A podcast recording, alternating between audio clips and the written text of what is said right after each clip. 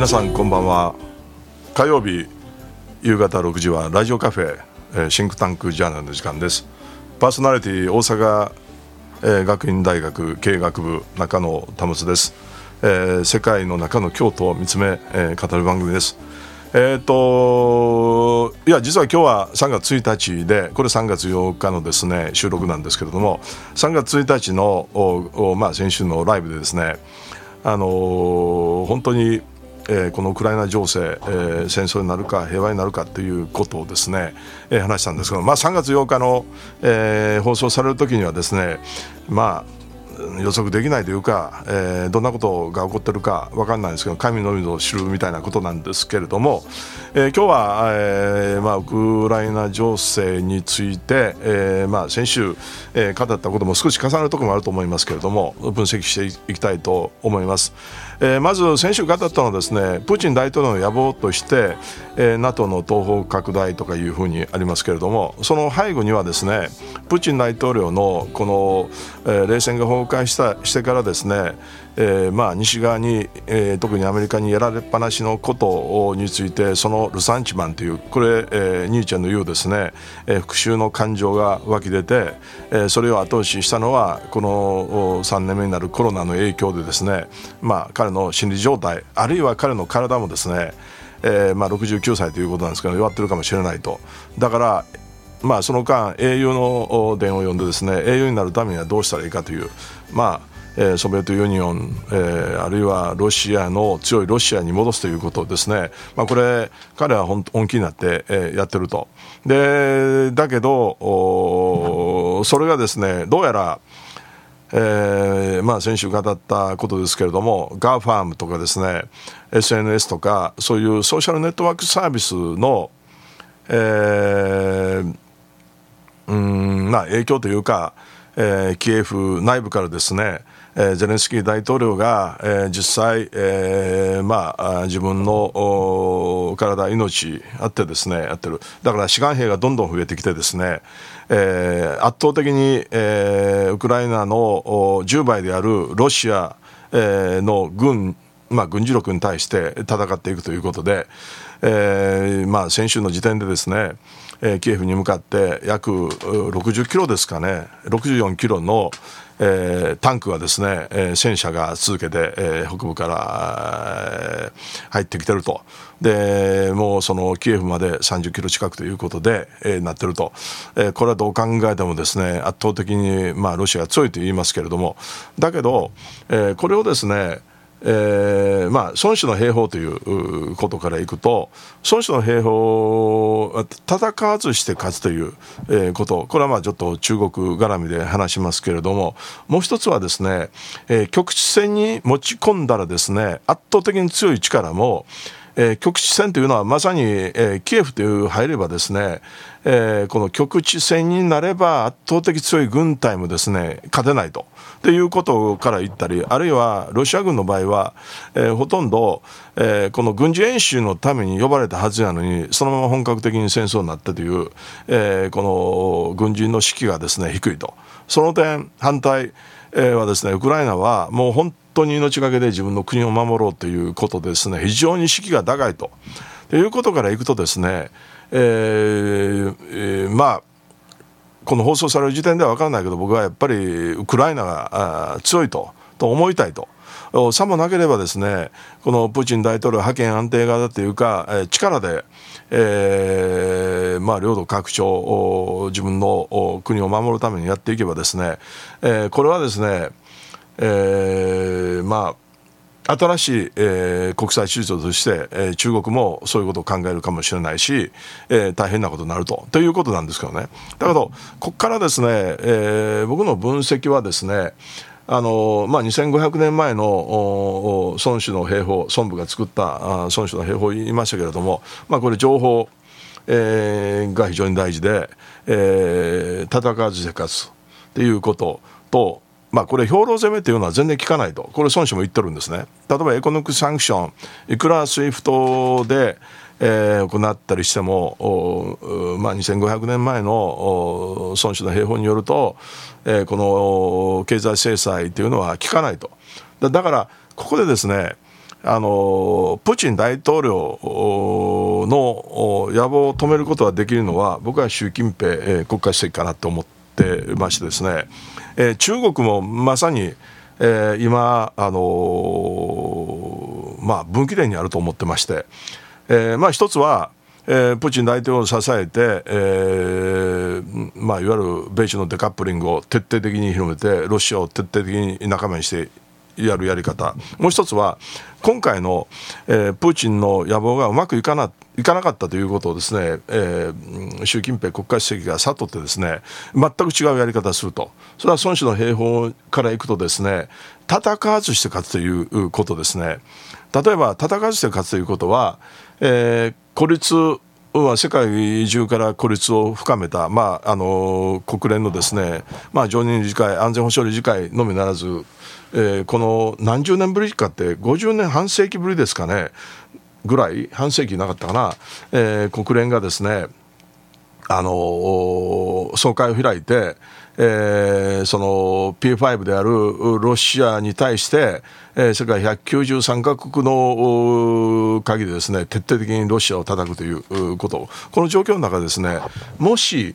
中国がアメリカと協力しながら、えー、ロシアを叩くという戦略に出た場合ですね、えー、これはですねですねアメリカも、えー、やっぱり中国っていうこのカード今核戦争が始まる前に中国というカードしかない時にアメリカはそのカードを切って中国に非常にこういわゆる、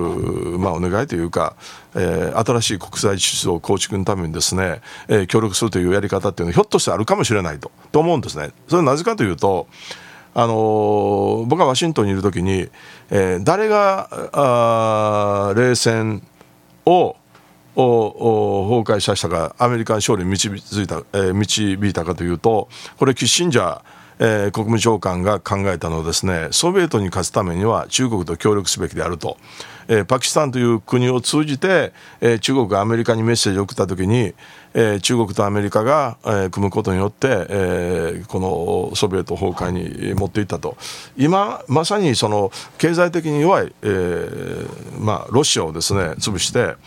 えー、潰すというか、えー、プーチン大統領の政権を変えてやるというのは、えー、中国がひょっとすれば、えー、鍵を握ってるかなというふうに、えー、思えてなりませんね。まあ、こういうことを言う人、えー、これは僕はあの割とまあ、こう見えて安全保障、ブルッキンズ研究でいろんなこと安全保障のことをやってきて、今、それ強く思うんですね。えー、これほっといたら、台湾問題、海峡の問題とか言いますが、それ以上に、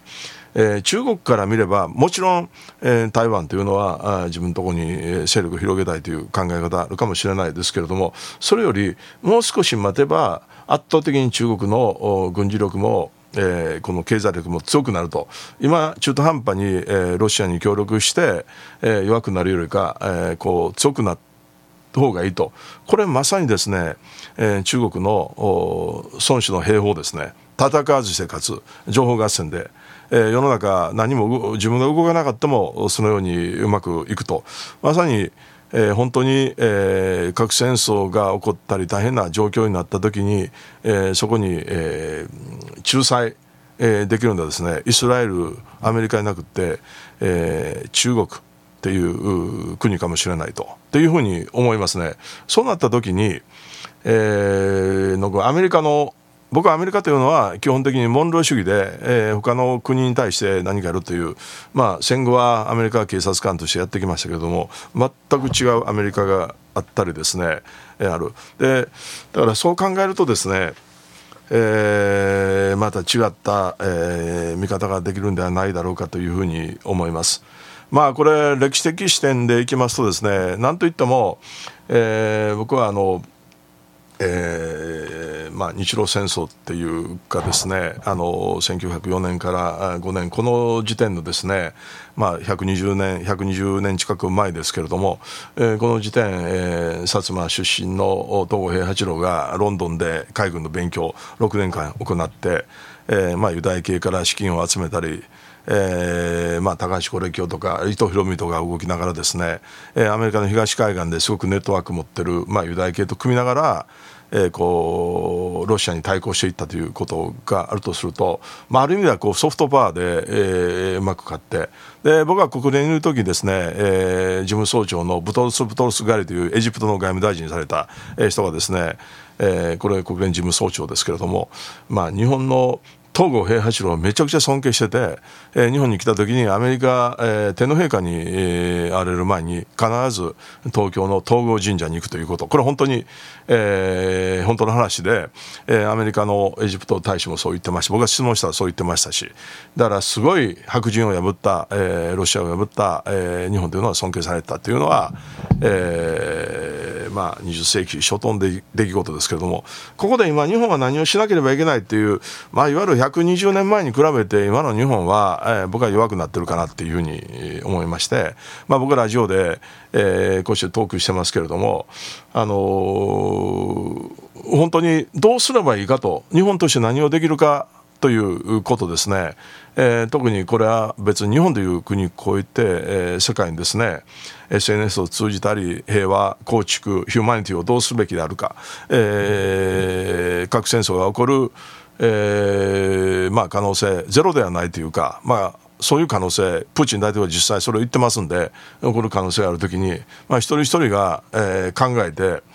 えーまあ、行動するというか、えー、考えるということですね、えー、まさに今戦後77年で、えー、これほどですね、